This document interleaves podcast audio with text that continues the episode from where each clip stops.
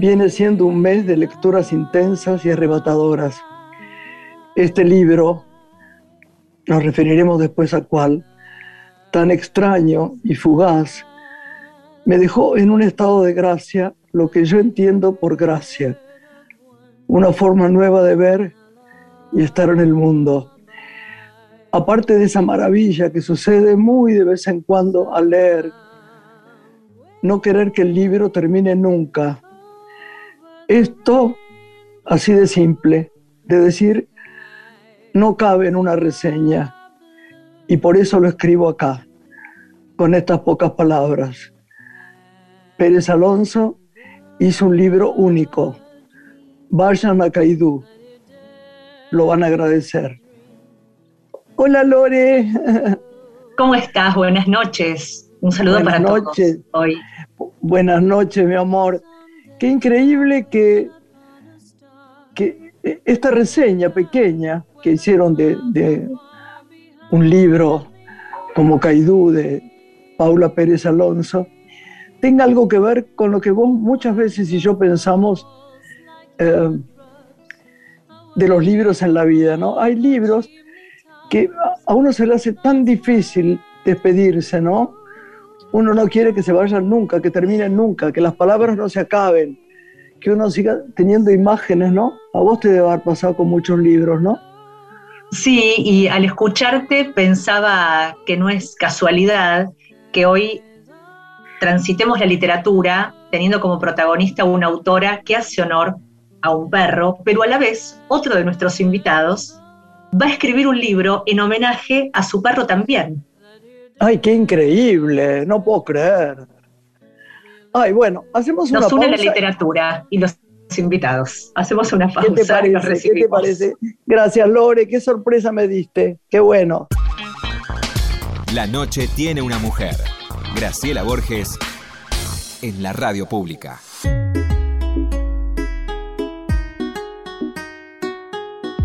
Bueno, Lore, tenemos una, especie de maestro de la escritura acá, un periodista que amamos, porque además un amigo, ¿no? Un referente, un tipo muy, muy, muy importante en nuestro país, en lo que realmente él hace, y lo hace tan bien, y lo hace con algo que, por eso la gente lo quiere tanto, ¿no? Tiene un sentimiento de emoción especial. Ir a su programa, para mí era, fue una cosa preciosa Así que si querés, lo presentás. ¿Cómo no?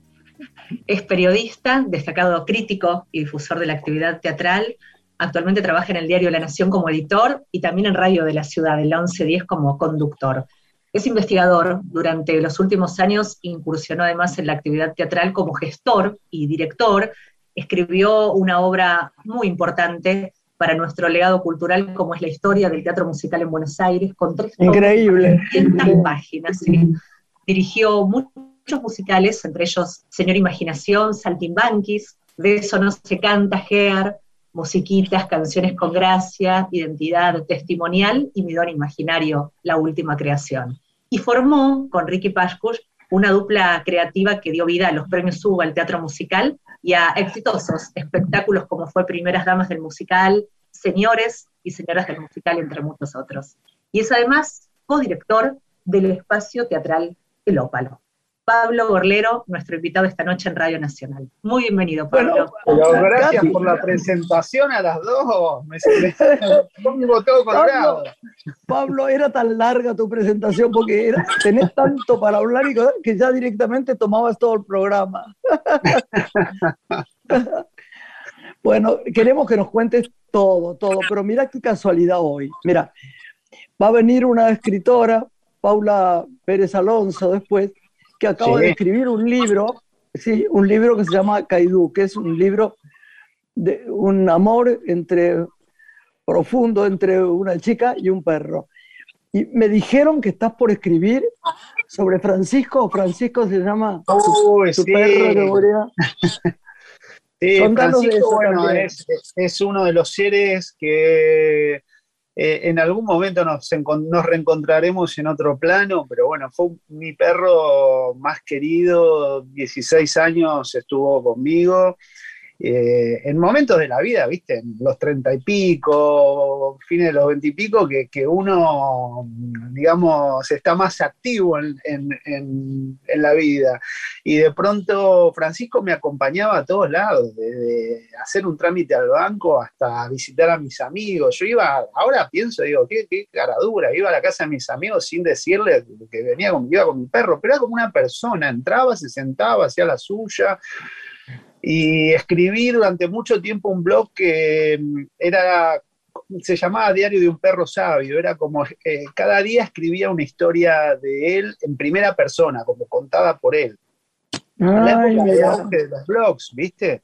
Y tuvo un premio y demás, y lo convertí en, una novela, en un libro. Eh, todavía no está terminado, falta el final, porque cuando Francisco empezó a envejecer de golpe y a, ponerse mal, a mí me, entristeció y, no, y lo dejé ahí. Pero bueno, ahí anda en busca de editorial eh, y en algún momento verá la luz es bastante difícil que vos no tengas editorial. Todo el mundo debe querer que vos le escribas un libro. No, ¿sabes qué? ¿Sabes que no, ¿Sabes que no tengo? ¿Sabes lo que me cuesta conseguir editorial? No, no consigo no consigo. no, no, no se pelean por mí. Es bastante raro, es bastante raro. Yo voy a comunicar esto como si yo fuera alguien, ¿no? Pero me voy a comunicar.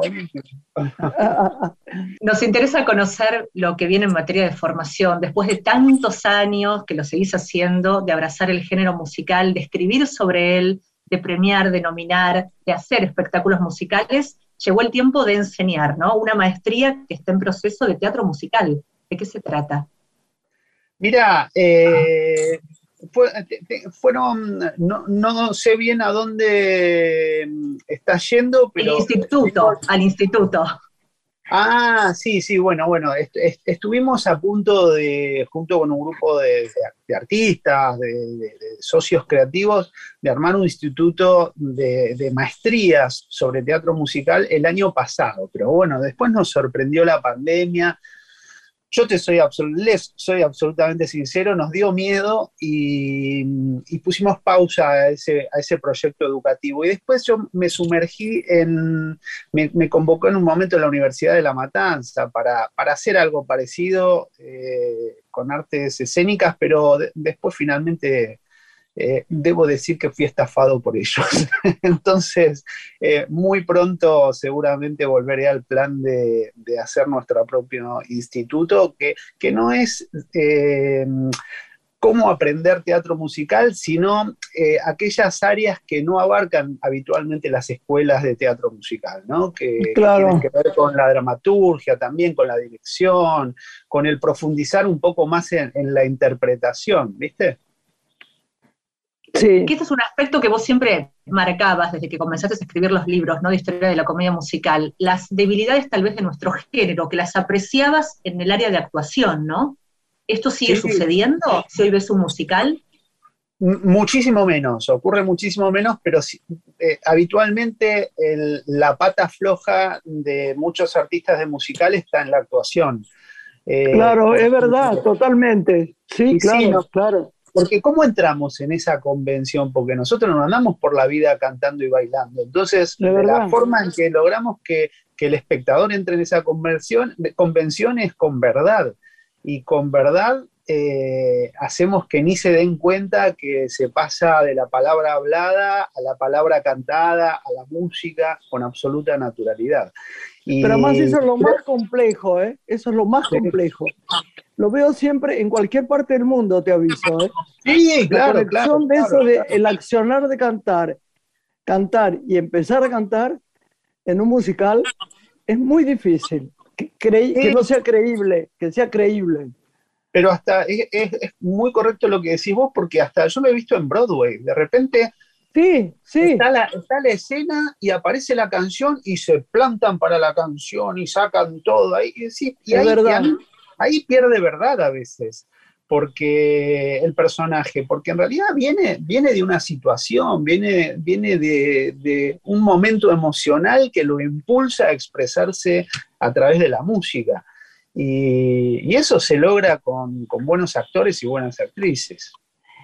Decime, Pablito, me encantaría que nos cuentes, em, ¿qué cosa ves en el teatro independiente en este momento? Cómo ves cómo funciona? ¿Qué pasa? ¿Viste? Yo siempre pienso, por ejemplo, en Tolcachiro, amigos queridos que hacen cosas divinas, Timbre 4, lo que fuera. Mira, el teatro independiente sabemos que de algún modo es el que nos identifica y nos dio jerarquía a nivel internacional también, porque todos los festivales internacionales de teatro se nutren habitualmente de, obras de teatro independiente argentinas, tenemos un prestigio muy importante afuera. Y, creo que me, me atrevo a decir que es una de las ciudades, si no es la ciudad con más salas de teatro independientes. Eh, creo que es, más, ¿eh? creo que es la, máxima. Sí, yo, también creo lo mismo y, creo que es el germen de, muchos artistas talentosísimos. Vos mencionaste a Claudio, Veronese, bueno, y tantos otros, ¿no? Eh, ahora, precisamente, estamos, yo creo que siempre que quiero ir a ver una muy buena obra, busco una alternativa teatral eh, alguna sala independiente a dónde ir, ¿no? Pero hoy en día es el, circuito más golpeado, porque la pandemia, si bien sacudió a todo el ámbito teatral, al ámbito independiente lo devastó directamente. Cerraron muchísimas salas porque no se pueden mantener. Eh, bueno, yo tengo una sala junto con otros socios, eh, el, el Ópalo, que ahora abrimos casi de manera simbólica, porque con el aforo entran 15 personas, 16 personas. Eh, pero hasta, hasta dónde uno puede sostener un alquiler eh, y todo Difícil, difícil. Yo te diría imposible. No, sé cómo lo haces, la verdad. No, bueno, yo creo que si esto sigue de esta manera, mm, van a seguir cerrando salas, lamentablemente. Si no hay un apoyo oficial eh, duro y mm, duradero, digo, y fuerte, van a seguir cerrando lamentablemente un montón de salas. Así, Pablo, como celebraste los 50 años de GEAR con ese gran musical que hiciste, ¿no? En, Conex, ¿tenés proyectos futuros de otras obras eh, para honrar al género que, te hayan conmovido en, en, el recorrido que has hecho hasta ahora de los musicales y que digas, me encantaría hacer este musical? Mira, proyectos tenía varios que, también, como a todos, nos truncó la, pandemia, pero lejos de, lamentarme me puse a hacer otro, ¿viste? Más chiquititos, menos ambiciosos. Así que dentro de poco voy a estar estrenando un espectáculo con canciones de, de María Elena Walsh, pero para adultos. Eh, y unida por textos y poemas de María Elena Walsh para público adulto. Eh, ¡Ay, qué lindo! Claro, pues se cumplen 10 años de la, de la partida de María Elena. Entonces, que ella, ella era una persona muy importante en mi vida, era una amiga íntima, queridísima, adorada. Y también con, con Sara. Una... Y vos sabés que el otro día me puse a pensar, ¿cuánto tiempo hace que se fue? la leo mucho, tengo cartas de ella. ¿Cuánto hace que se fue María?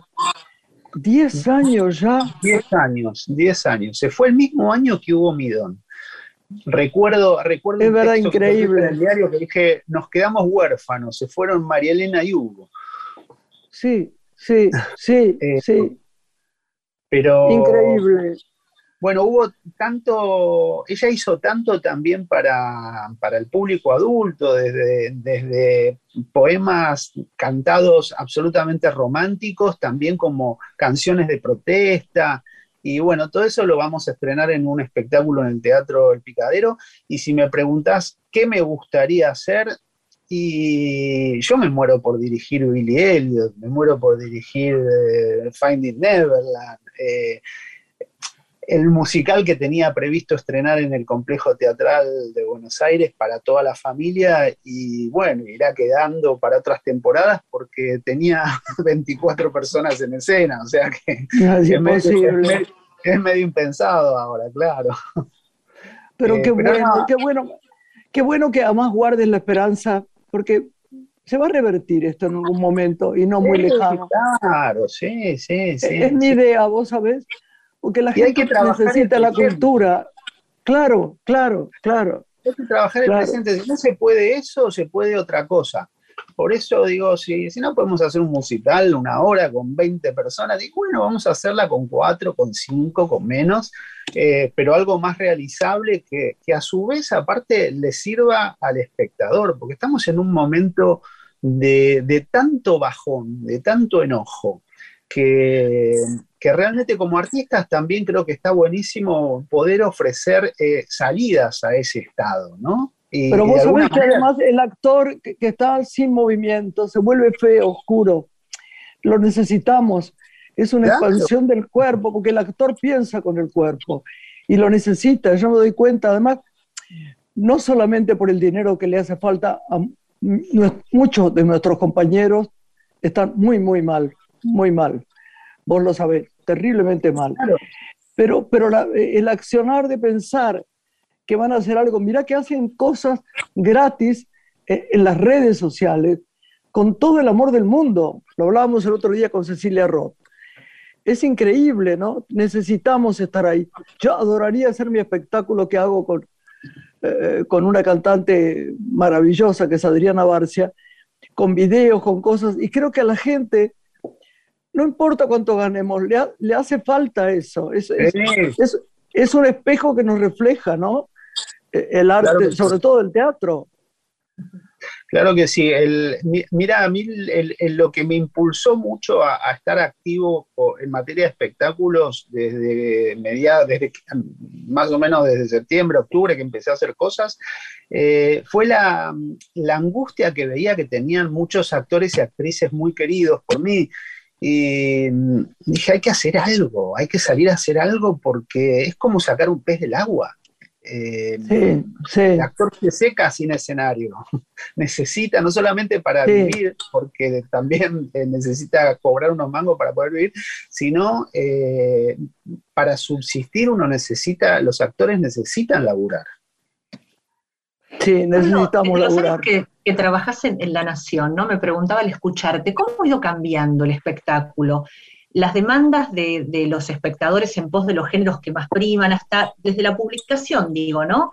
Que vos haces. Una pregunta. ¿Qué observas? ¿Qué ha pasado? Mira, eh, yo, como ya tengo tantos años en La Nación, 22 eh, años, o sea que no tengo ningún problema en contar todo. Eh, han cambiado mucho. Vos no sabés lo que tengo que luchar a veces para para que salgan notas que por ahí no son para el mainstream. Eh, ha cambiado mucho, no solamente en el criterio editorial, sino también, eh, debo admitirlo, en los gustos de los lectores, que, que ahora se miden por cliqueos a través de Internet. Eh, entonces, ¿cuáles son? Yo a veces peleo y digo, ah, no, pero hagamos una nota sobre campo minado de Lola Arias, eh, que anda recorriendo todo el mundo, qué sé yo, lo merece, qué sé yo. Y claro, y después ves el cliqueo, qué es lo que más le interesa a los lectores, y voy a decirlo tranquilamente, y ese a lo mejor el escándalo que armó la mujer de la torre, o pero sabes una cosa, yo sé, yo sé, yo sé. Mira, la he pagado. Estos días he pagado una cosa que me pareció terrible que me pasara porque nunca me pasa, porque no me meto con nadie, toda mi vida ha sido tranquila.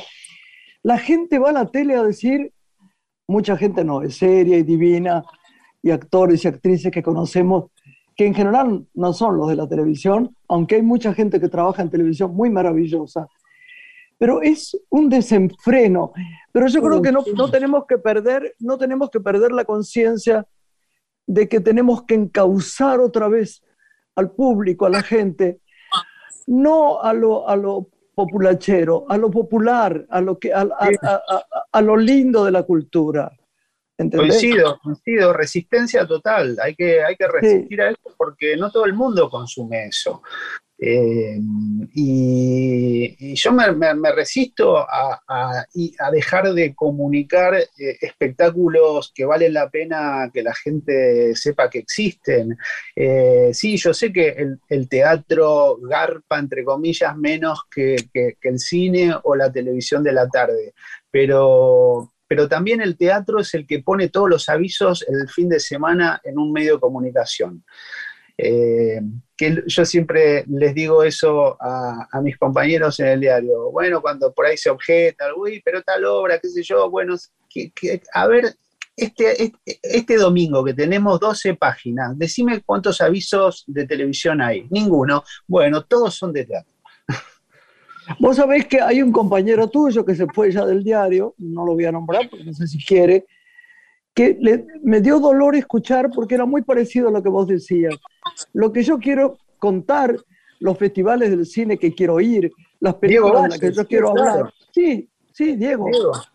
Sí. sí, sí, coincido absolutamente en todo lo que dice Diego. Muy triste, ¿viste? Porque es mi diario, es mi vida, pero además amo escribir sobre estas cosas. Y si no les interesa, tristemente me tengo que ir, ¿no? Qué, qué pena más grande, no sé. Mira, yo la verdad que siento como la necesidad de, que, de quedarme en el medio en el que estoy, primero porque siento que me respetan y después que Sin duda, creo que soy necesario también. Claro. Eh, y, pero tal vez el malestar que sentía en algún momento lo, canalicé haciendo espectáculos. Eh, ahí está por ahí el, comienzo de mi desdoblamiento de, periodista. siempre me sentí yo un hombre de teatro igual, ¿no? Pero, pero esto de dejar de hacer críticas para, digo, bueno, si me dedico a dirigir obras, no, más críticas, porque si no, ahí hay, hay algo que choca, ¿no? Pero, pero me parece que donde uno está disconforme, bueno, tiene que buscar eh, eh, placer en otro lado, confortabilidad en otro lado. Lo que pasa es que hay, hay, hay, mira, es lindo decírtelo, hay imprescindibles. Y vos sos uno de ellos, vos sos uno de ellos. Y entonces está muy bien porque... no, mi amor, si no, es como, qué sé yo, cuando yo era chica hablaban siempre de Georges Sadul, que era una especie de magnate maravilloso de lo que era cinematográfico. Y hay gente que no termina nunca, qué sé yo, eh, un uruguayo que yo adoro mucho, que, se murió también. Este, y hay gente que, no, que tiene que seguir hablando o estando, o, mientras viva, su palabra es importante, su juicio es importante. Vos sos uno de esos. Gracias, gracias. Y la actuación, Pablo, también te dedicaste a actuar. Todavía no te animaste a, No, pero hace mucho estudiaste actuación. No, sí, estudié mucho tiempo. Sí. no, estudié mucho tiempo, pero no, no, nunca. No te animarías. no, no, me, no es algo que me, guste. No, no, no. Lo que aprendí lo, lo, volqué después en, escribir, en, la dirección, pero no, no, nunca me gustó actuar. Y Decime una cosa, Pablito. perdón. Saber si vuelve mi don imaginario. Eso queremos saber. Y, cierra Graciela. No, y, quería saber, ¿sabes qué? quería saber si ve televisión, si ve alguno de los, si ve Netflix o si ve alguna de estas cosas que hay en estas, en estas redes sociales. Mira, veo muy poca tele. Eh, televisión abierta no veo casi nada. Eh, primero que no hay ficción, que es lo que más me gusta, y después claro. Eh, los programas periodísticos me ponen un poco de mal humor, entonces trato de no ver nada, de estar informado, eh, uno sabe, viste, por dónde puede buscar la información eh, fidedigna. Entonces trato de no ver casi nada y sí veo películas, no veo series, no, no soy muy paciente para tantos capítulos, viste, todo eso. pero, pero sí veo, veo mucha película en Netflix, en Amazon. Descubrí una plataforma alucinante que se llama Ciclos con X, que tiene todo, todo lo del Festival de Venecia, Festival de Berlín, cine clásico, bueno, eh, entonces estoy muy con, con, esa plataforma también. Y después yendo a la, pregunta de, Lore, eh, mi don imaginario todavía no, no, te puedo decir si vuelve, porque por esto que decíamos antes, no, no tengo producción. Eh, algunos creen que, yo puedo conseguir producción o, editoriales fácil, pero no, no, no, no se mueren porque yo esté. ¿eh? Vamos a pedir nosotros por ambos proyectos para que se concreten. Oíme, sí, vamos a estar al lado tuyo, codo a codo, como diría Benedetti. Te mandamos un beso. Gracias por haber estado con nosotros. Muchas gracias enorme, a ustedes. enorme periodista. Te queremos. te vamos a consultar y por favor, si querés, te hago el entre. Yo llamo y digo, soy la secretaria del Señor.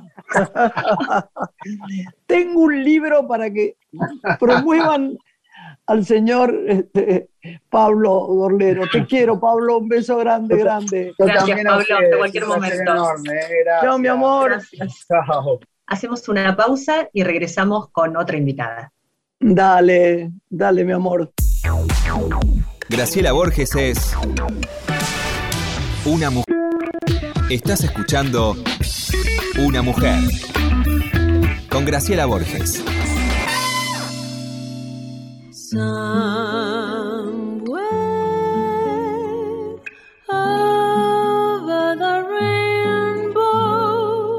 Lore, ¿cómo va?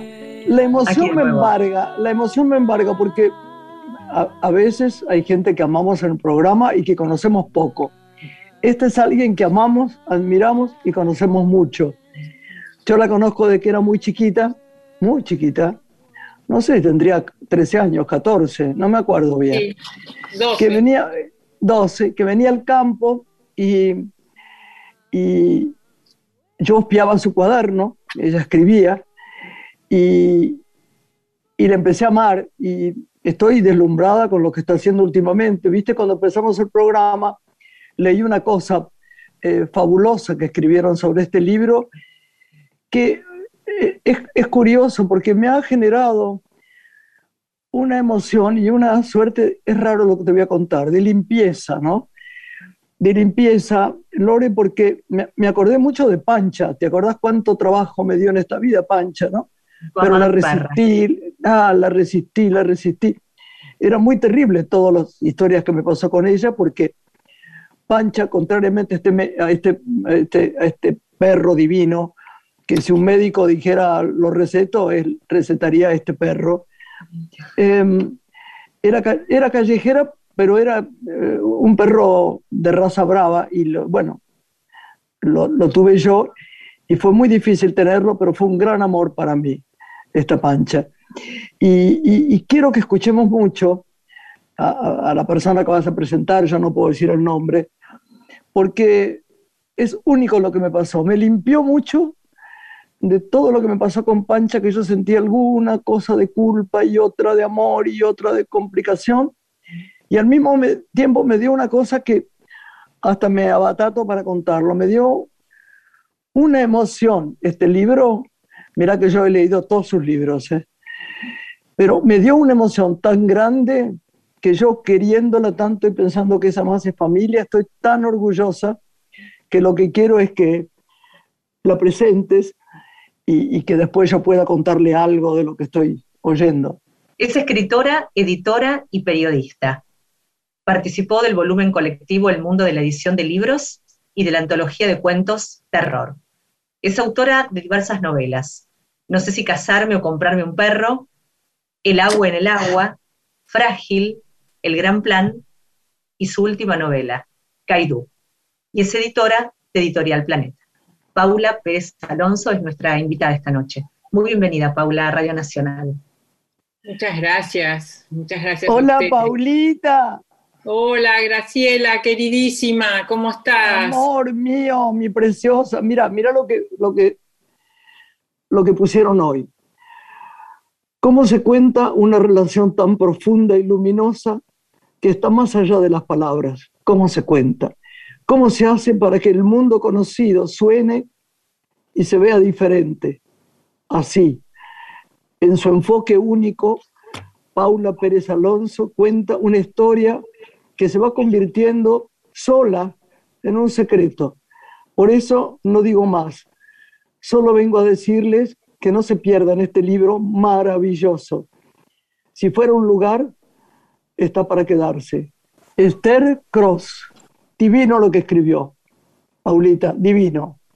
Sí, divino, divino total. Realmente sí, estoy recibiendo unas lecturas tan, tan intensas y tan deslumbradas eh, que estoy en un grado de emoción muy particular, eh, porque es un libro que, yo escribí, eh, bueno, a raíz de algo verdadero que pasó en mi vida eh, pero que después se transformó en algo que me, que me, que me superó completamente y, bueno, y logré hacer una historia que, está llegando a la gente de una manera muy particular, porque no se trata solamente de aquellas personas que les gustan los bichos, digamos, que tienen así debilidad por los bichos de, cualquier tipo. Eh, creo que va a un público más amplio, porque en realidad se trata, se trata de las relaciones, se trata de las relaciones con la vida, porque la vida eh, son relaciones, no es otra cosa que relaciones. Entonces, eh, mm, pienso que, al que no le, justamente, mira, les cuento, la primera persona que leyó esta novela es eh, una, una, amiga editora, gran lectora, cruda, sincera, que, a la que no le gustan los perros. Eh, es más, les tiene miedo, es más, eh, no es sentimental, no se deja conmover fácilmente y yo se lo di primero a ella porque dárselo a leer a alguien que ama a los perros era demasiado fácil porque tenía ya de entrada una, simpatía de movida y se lo di a ella y ella, ella se lo tiré, fui con la bicicleta, y se lo tiré por encima de la reja de su casa, se lo tiré ahí y a las tres horas o cuatro horas me escribió un mail, eh, pero increíble, que me decía, si vos querés saber si esto es un libro, sí, sí, sí, sí, diez mil veces sí, es hermosísimo, tenés que publicarlo. Eh, hasta mí, que yo soy una piedra, terminé absolutamente eh, conmovida y llorando. Este, y me quedé helada, ¿viste? Porque la verdad es que eh, yo, mm, no sé, podría haber dejado este texto como un texto privado, pero esa lectura de Liliana Viola, voy a mencionarla porque es una gran, gran lectora, escritora y editora, fue fundamental, eh, porque yo dije, bueno, esto es algo más allá de los hechos reales, yo hice otra cosa, ¿no? Más allá de esos hechos eh, eh, eh, que, que partieron de un hecho real.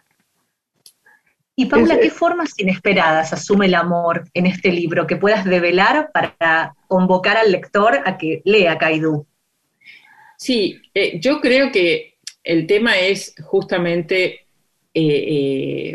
lo que Kaidú le enseña a la narradora. La narradora es una joven mujer que está atrapada en una cajita, como todos nosotros estamos atrapados en alguna cajita, estamos atrapados en alguna cajita o de la neurosis o de la racionalidad o del, eh, o del orden o de la previsibilidad, todos estamos atrapados. Y, y es Kaidu, que actúa como una especie de sasen japonés, como un gurú oriental que descubre lo animal de ella, descubre, rescata lo animal de ella y la incita a liberarse, a salir de esa cajita en la que está encerrada. Y ella puede no, puede no dejarse tentar, eh, o puede sí ir con eso. y, yo creo que es eso lo que pasa con la novela, que, que justamente eh, eh, lo que perturba mucho es que Caidú, bueno, un poco les cuento, cuento un poquito la, trama mínimamente. Sí, pero, pero mínimamente, porque quiero que la gente lo, compre. Sí. Este, lo vamos a regalar, además vamos a ir a comprarlo por acá, Pilar, que yo tengo unas librerías que adoro. Qué amorosa. Este, no, no, claro, y lo voy a regalar porque es como regalar un tesoro. Y mismo, mira qué curioso, yo te iba a decir que se lo iba a regalar a la gente que no cree en los perritos callejeros. Yo creo que es un libro muy conmovedor y mucho para, para tomar conciencia de lo que es la vida. Eh, eh, en, ese, en ese bichito, en, en esa alma, porque yo siempre pienso que tengo un alma, aunque la gente diga que no, este, y, es muy conmovedor, porque te, te, te llena de, de, luz, hay una, hay una cosa y además te emociona de una manera muy particular. Contá un poquito. Sí, eh, en realidad la, narradora conoce a, Juan, que es un, tipo que, le, propone como programa ir a pasear su perro. Y cuando eh, están en un vernissage y, él le dice, uy, es tardísimo, tengo que salir a pasear mi perro, ¿me acompañás? Y entonces ella le resulta simpático y va con él. Y cuando lo ve al perro, ve que el perro camina al lado de Juan sin correa, como si fuera un par, ¿no? Esto la impresiona mucho, la sorprende. Y también pronto la sorprende la relación que Kaidú, que es el nombre del perro, le propone a ella, porque él, eh, él la seduce y ella también se siente atraída a él. Y esto altera la percepción del mundo de ella, completamente la, la da vuelta. Y entonces es ahí el punto en el que es una historia de amor de actriz, pero con montones de aristas y montones de inflexiones, porque eh, se trata de ver qué es lo que este perro, este, esta persona animal, tiene para eh, develarle a ella, ¿no? De ella misma, porque esto es algo que, que ella lo que le pasa es que accede a otra esfera con él, accede a otra percepción. Él, eh, uno siempre como que humaniza a los, a los bichos, ¿no? Los, los trata de interpretar y de descifrar con las coordenadas de uno. Y de pronto ella se encuentra que nada de eso sirve, que todas sus coordenadas intelectuales, mentales, de lo conocido hasta ahora, no le sirve, porque él le propone algo absolutamente nuevo. Y ella entonces eh, queda muy desconcertada, tienen una relación secreta, ella y él, a escondidas de Juan, y, eh, Juan no se entera nunca de esta relación, eh, pero ella está muy mortificada porque dice, cada vez tiene más ganas de verlo, cada vez lo necesita más y, y entonces está atribulada y dice, ¿se puede ser infiel con un perro? es verdad. Que, que, finalmente es Kaidú el que le enseña a ella que no pasa por ahí, que ella sigue aferrada a las coordenadas típicas ¿no? de nuestras emociones y de nuestros parámetros y de nuestros este, soportes emocionales que nos constituyen. Bueno, y él la, la, revuelca por el aire, digamos. Entonces hay un momento dado en que ella, ¡pum!, este, decide o no decide, ¿viste? Ir por lo, por, lo que él le propone, ¿no? E, el aprendizaje es enorme, enorme, enorme, enorme, enorme. La vida es antes y después de él. La vida es antes, antes de Caidú y después de Caidú. Porque es todo lo que. Además, debo decirte que adoro a Paulita, la adoro, pero es mejor el libro que lo que cuenta. Sí, tenés razón. Lo que pasa es que yo siempre pienso que, que, que, el libro sucede fuera de la narración. El libro, lo que realmente sucede en un libro cuando es literatura, cuando es literario, es que sucede fuera de, del discurso, fuera de las palabras, fuera de la narración. Eso Pero además, eh, yo no lo puedo decir tiene un sentido y una sensibilidad tan noble, el, libro, tan potente, que es muy difícil explicarlo. Yo a veces quiero explicar una película y la película que yo quiero hacer y le explico alguna vez a un director o lo que fuera, nadie la haría, porque no, no lo explico bien. Vos lo has explicado bien, pero debo decirlo, porque tengo toda la confianza del mundo y todo el amor por vos, es mejor de lo que vos estás contando. Es sorprendente. Es porque además, ¿sabes qué es? Contarlo es como intrincado, Paulita. Sí, es intrincado. Y en, realidad es una bella historia de amor. Sí, es eso. Es una bella historia de amor, sí. Sí. Entonces no hay que explicarlo mucho. Compren el libro. ¿Qué, pregunta le querés hacer? Este? No, no. Eh, Los otros eh, libros fueron para mí estupendos, ¿no? Yo la he leído. Te digo una cosa que, me acuerdo que la primera vez que fui a un programa de televisión, cuando saqué mi primera novela, no sé si casarme o comprarme un perro, eh, eh, me tocó estar con Dalmiro Sáenz, que vos quisiste Ay, qué amor, mucho, lo adoramos. Y Dalmiro, y Dalmiro salimos del programa y Dalmiro me dice, vamos, vamos en taxi juntos. Y me dice, Paula, nunca más expliques una novela. No, no, no, mal, mal, pésimo, no podés explicarla. Vos tenés que decir que tu novela es una novela del no amor, por ejemplo, porque lo es, tu novela es una novela del no amor. Me dice, vamos a encontrarnos para que te diga qué tipo de cosas tenés que decir. Ay, qué precioso que era. Porque Cuando yo lloraba, lo, encontraba siempre a la salida del psicoanalista, ¿no? Del mío, en Montevideo y Libertador. Entonces él, a veces, viste que uno sale media llorosa por ahí, y él me decía, Borges, ¿por qué no te pones de novia con vos misma? Ay, qué genio, Dalmiro. Era, era, tan, inteligente, tan inteligente y tan, tan, tan, tan perceptivo y tan certero, ¿no? Certero. ¿Cómo le gustaría, cómo le gustaría Caidú? ¿Cómo le gustaría? Sí, sí, no, tenés totalmente razón. Es una novela de amor y es una novela de, de como de, todo lo que desconocemos de nosotros y del mundo. Es una novela que te lleva a otro plano. de alguna manera te lleva a un plano que desconocías del mundo y de vos mismo. Eso es lo que yo siento que es. Y además veo que es lo que están leyendo los que la están leyendo en estos días. Y, esto del, coraje, de estar dispuesto al, al coraje de un cuestionamiento profundo, ¿no? Este, porque es el nudo que, indaga eh, eh, la deriva por la que pueden transitar los sentimientos, ¿no? Y lejos de toda perversión, lejos de toda perversión, ¿no? Tienen la narradora y Caidú, porque esto también, digamos, es una historia de amor de a tres, pero, pero lo que sucede, vital y existencial. Eh, viste que hay películas, por ejemplo, de Abbas Kiarostami, que de una situación existencial compleja y arraigada, la, cuestiona desde la mayor de las simplezas, como es la relación con un perro. Digamos, claro. esa, situación existencial compleja está cuestionada desde la simpleza máxima. Yo diría un poco eso. Decime una cosa, ¿cómo es tu relación con, con los perros? ¿Vos tenés perro ahora, Paulita?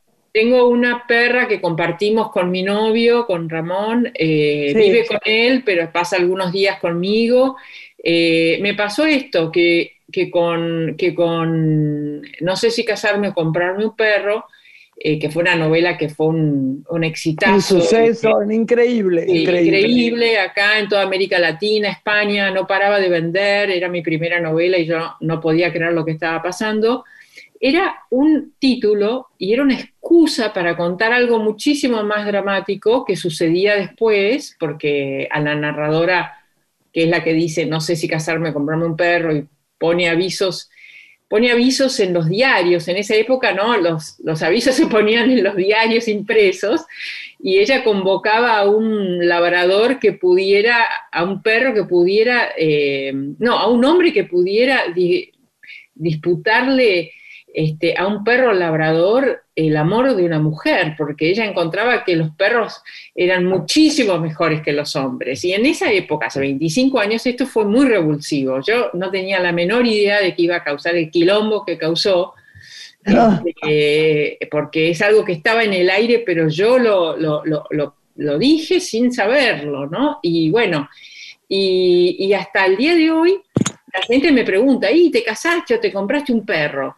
Y en realidad era una excusa, una excusa que, yo no tenía ni perro, ni me pensaba casar, o ya estaba en pareja, digamos, no tenía nada que ver con mi vida personal. Yo ya estaba en pareja y muy enamorada.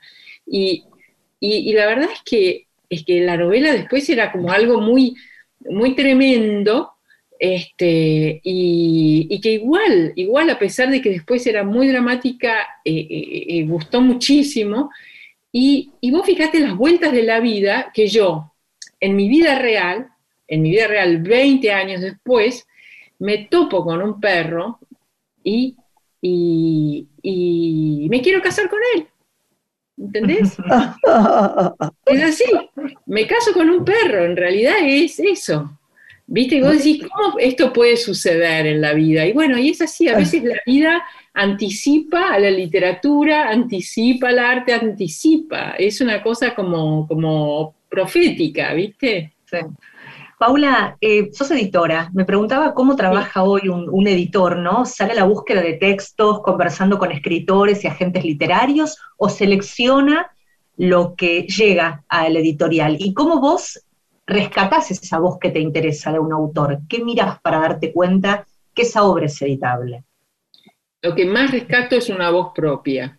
Eso, eso es algo que no se no se puede simular, digamos, no se puede este, eh, inventar. La tenés o la construís, eh, eh, pero, pero, digamos, se publican cantidad de cosas con una especie de, tono de, falta de vitalidad inane, yo lo llamo inane, ¿no? es algo que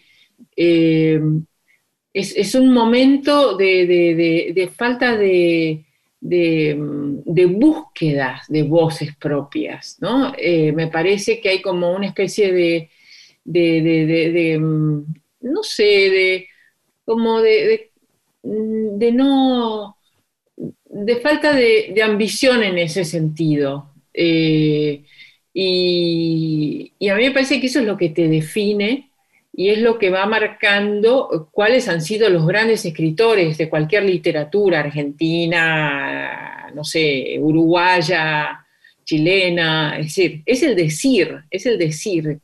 ¿Quién? Ahora, Paulita, hay, hay gente interesante en la literatura argentina en este momento. ¿eh? Por supuesto, por eso se destacan.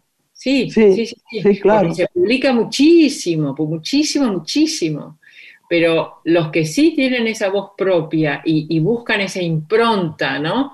De, ponerse en juego cuando escriben, esos se hacen notar. Esos, sin duda. Nunca, quedan en un cajón, esos siempre llegan a las editoriales, siempre son publicados y a la larga serán valorados, eso sí, es así. Y del porcentaje de libros que recibís, cuánto se llegan a publicar, para entender cuánto de eso seleccionás que realmente para vos valgan la pena. Y un 5%, más o menos, sí. Es que se publica, se escribe muchísimo. Yo no sé qué pasa en esta época tan audiovisual, la gente sigue escribiendo muchísimo. Es Qué placer, ¿qué haríamos sin los libros? sí, es una cosa impresionante porque eh, la, cultura audiovisual no ha desplazado esa pulsión de la escritura, es una cosa increíble, es impresionante. yo eh, necesito además tener papel en la mano, yo no puedo... Sí, leerlo en una tablet. Contactarte materialmente con el objeto. Exactamente, exactamente. Bueno, creo que nos tenemos que ir. Fue tan divino esto, ¿no? Paulita, te queremos. Muchas gracias por, estar con nosotros hoy. ¿eh? Gracias. Te quiero mucho. Cuando volví a recobrarte, porque fue un día que justo hablábamos de Dalmiro Sáenz, ¿te acordás? Sí. Y yo estaba ahí en el Museo Evita. Sí. Dudé, porque hacía mucho que no te veía. Sí. Y dudé 28 segundos de saber que eras vos. Y ahora te he recuperado y estoy feliz. Y estoy feliz por este Caidú. Y te doy las gracias por, por, parece curso, pero es verdad, por acariciarme el alma y, y sanarme con esta novela maravillosa. Yo te agradezco muchísimo, Graciela, porque vos sos de las tipas más generosas, eh, o la más generosa, te diría. no. Sí, porque abrís el juego de una manera increíble y yo me acuerdo con mi primera novela que vos me dijiste, déjame que te la presente, porque es, tu verdad. primera novela, es tu primera novela y no hay que dejar que quede encerrada en el, en el circuito literario nada más. Estas cosas, déjame que yo las sé cómo son. Ay, qué amor. Sí, y yo, este, y yo tenías totalmente razón, porque eh, fue como, viste, una cosa que, ¡fum!, salió disparada. Eh, gracias a toda esa, ese, amor y esa energía y, esa, y esos medios que pusimos, ¿no? Porque, bueno, este, desde ese momento vos sabías que había que, este, que, que acompañar algo que acaba de nacer, que hay que, viva que estuve, ¿eh? Que, hay que acompañarlo, sí, sí, exacto. Ah, vos, ahora me doy dique, mira vos, por dónde. Bueno, te amamos, ¿no es cierto, Lore? La despedimos con todo el amor del mundo, ¿eh? Bueno. Te queremos a comprar Caidú, ¿eh? Sin falta y nos llaman y nos escriben y nos dicen cómo les parecieron. Y este programa se puede escuchar también podcast, ¿no? Sí, todos los programas que quieran volver a escuchar o los que no hayan tenido oportunidad de escuchar quedan registrados en el canal de podcast y también en la radio. Buscan en, Google. Un beso grande y hasta la próxima. Adiós. Beso, gracias. Buenas noches Chao, para mi amor. Muchísimas gracias. Gracias. Gracias, gracias, gracias, mi amor. Una mujer se ha perdido. Conocer el delirio y el polvo se ha perdido esta bella locura, su breve cintura debajo de mí. Se ha perdido mi forma de amar, se ha perdido mi huella en su mar. Veo una luz que vacila y promete dejarnos a oscuras. Veo un perro ladrando a la luna con otra figura que recuerda a mí Veo más, veo que no me halló. Veo más, veo que se perdió. La cobardía es asunto de los hombres, no de los amantes. Los amores cobardes no llegan a amores, ni a historias se quedan allí. Ni el recuerdo los puede salvar, ni el mejor orador conjugar una mujer innombrable huye como una gaviota y yo rápido seco mis botas, blasfemo una nota y apago el reloj. Que me tenga cuidado el amor, que le puedo cantar su canción. Una mujer con sombrero, como un cuadro del viejo Chagall corrompiéndose al centro del miedo y yo, que no soy bueno, me puse a llorar. Pero entonces lloraba por mí y ahora lloro por verla morir. Pero entonces lloraba por mí y ahora lloro por verla morir.